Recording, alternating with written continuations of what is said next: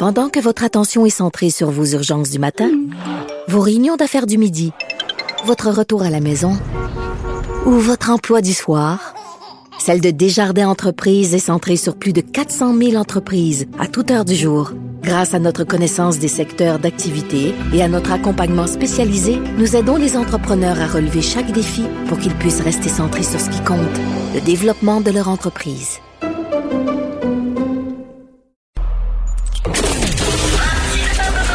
Martino, souvent imité, mais jamais égalé. Vous écoutez Martino. Cube Radio discute avec Claude Villeneuve, chroniqueur au Journal de Montréal, Journal de Québec. Claude, c'est le retour des travaux parlementaires. Mais avant, avant, est-ce que tu as eu le même malaise que moi lorsque jeudi dernier, dans son point de presse, François Legault en a profité pour vanter la les réalisations de son gouvernement, puis euh, il a parlé des promesses qui s'en viennent, puis les maisons des aînés, puis la loi 101, puis telle et telle affaire en économie, tout ça c'était plus le premier ministre de tous les Québécois qui parlait, c'était le chef de la CAQ. Moi, j'avais gros malaise. Oui, il, parlait, euh, nous, à la première personne plurielle, en parlant de la CAQ. Euh, c'était un chef de parti politique qui s'exprimait, premier ministre de tous les Québécois. Puis, j'étais assis dans mon auto, petit problème, il y a des problèmes techniques.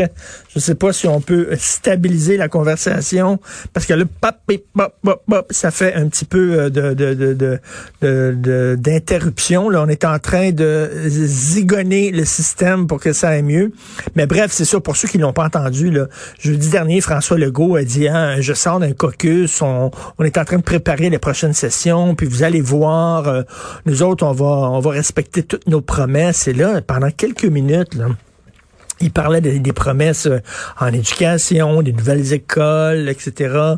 Euh, après ça, les, maisons des aînés. Puis après ça, il parlait des promesses en culture et en économie, euh, des emplois dans le numérique, puis dans l'informatique là, c'était comme, ouh, je comprenais pas comment ça se fait les gens autour de François Legault. Ils ont pas dit, euh, gardez-vous une petite gêne un peu, là, monsieur le premier ministre, parce que les médias, les médias lui donnent du temps d'antenne. Pourquoi? Ben, parce que la situation est urgente, parce qu'on est en pleine pandémie.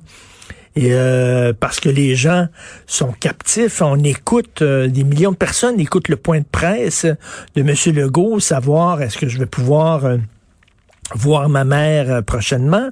Est-ce que je vais pouvoir euh, euh, retourner travailler prochainement? Il y a des gens, tu sais, c'est important. Et là, d'instrumentaliser ça, de profiter du fait que plein, plein, plein de Québécois qui t'écoutent et que les médias te donnent du temps d'antenne pour soudainement te péter les bretelles et dire à quel point ton gouvernement est fantastique et à quel point que tu vas réaliser toutes tes promesses ça a c'est pas la première fois que moi ça moi ça cette fois-là m'a vraiment frappé mais bon je parlais un peu plus tôt euh, hier en fait à Paul Saint-Pierre Plamondon qui disait non non non il le fait il le fait à quelques reprises là, où il a instrumentalisé ça mais bref moi j'avais un gros malaise et Claude toi tu partageais mon malaise aussi oui, ben c'est parce que, comme tu le dis, c'est du temps d'antenne qui est prêté au premier ministre. Hein. C'est euh, les stations de télévision, les stations de radio qui disent Oh, nos auditeurs, ils ont besoin de savoir là, euh, qu'est-ce que le premier ministre va annoncer pour bien se protéger de la maladie, là, puis qu'on qu prenne des bonnes décisions collectivement.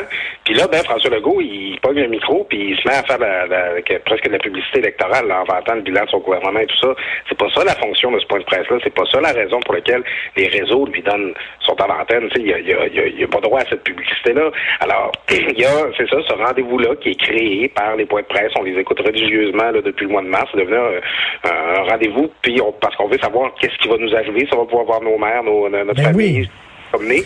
Là, ben, on, se retrouve là à, à, faire une infopub. C'est absolument pas ça. Puis je pense qu'il y a beaucoup, beaucoup de citoyens qui ont été dérangés par ça. Tout à fait. Ben là, bon, c'est la reprise des, travaux parlementaires et là, l'opposition va s'en donner à, à cœur joie aujourd'hui. Oui, puis mais il faut être prudent toutefois, parce que écoute, il y a, y a, une ligne claire qu'il faut euh, qu'il faut garder dans le sens. Bon, premièrement, moi, je suis aussi que, que toi, Richard, là, toi, j'ai beaucoup aimé ta chronique où tu disais que c'était comme la soirée du hockey pour toi. Là. Moi, écoute, tu sais, j'ai travaillé à l'Assemblée nationale, j'en mange, je suis content. Je suis un petit peu jaloux de mes anciens collègues là, qui, euh, tu sais, c'est comme l'ambiance de rentrée des classes. Ben oui. Tout le monde est de bonne humeur, tout ça. Euh, les, euh, là, les, euh, ça va être ça l'ambiance, mais il faut faire attention. La démocratie, c'est un service essentiel. C'est important de surveiller le gouvernement, surtout quand il utilise des pouvoirs inédits, là, comme c'est le cas présentement. Il faut pas lui laisser le, le, le, champ libre pour faire tout ce qu'il veut. Il faut qu'il soit surveillé. Mais il faut éviter de tomber dans un ton où tu vas remettre en doute les motivations du gouvernement, où tu vas l'accuser pas des motivations indignes. C'est là que tu tombes un peu dans le complotisme. On le voit là euh, sur les réseaux sociaux. Là. Tu sais, du monde qui va dire ah, je suis sûr que le go, il y a des parts des pharmaceutiques puis qui s'en met plein les poches. Des affaires comme ça, là, tu sais, des, des gens qui. Tu sais, François Legault, qu'on l'aime ou qu'on l'aime pas, qu'on trouve qu'il prenne des, bons, des bonnes décisions ou pas, il veut mal il veut pas mal faire dans cette euh, cette guerre-là. Il veut bien faire, il veut nous sortir de ça possible.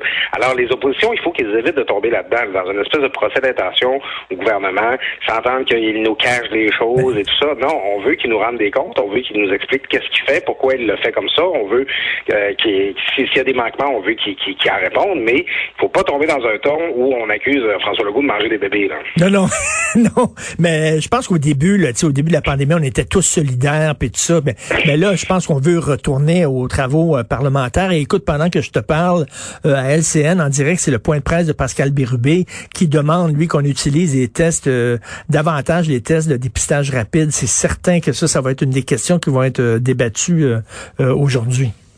Oui, puis c'est ça. moi, je trouve que les, on a été super bien servi à venir jusqu'à maintenant dans la, dans la pandémie par le, le, contexte multiparti qu'on a, là, de, quatre partis à l'Assemblée nationale, trois partis d'opposition.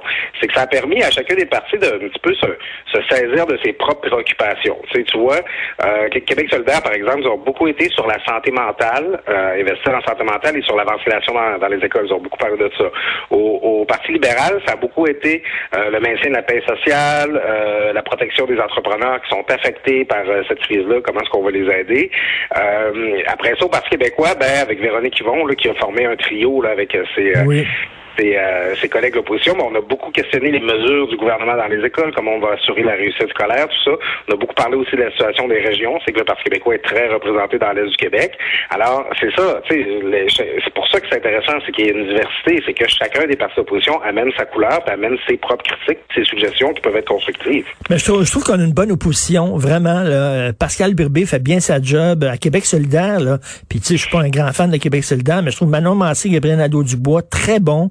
Euh, je trouve euh, Madame Anglade, Madame Risky, euh, on a une bonne opposition. Paul Saint-Pierre Plamondon aussi, qui pose excellente, de, plutôt Pascal Birbé.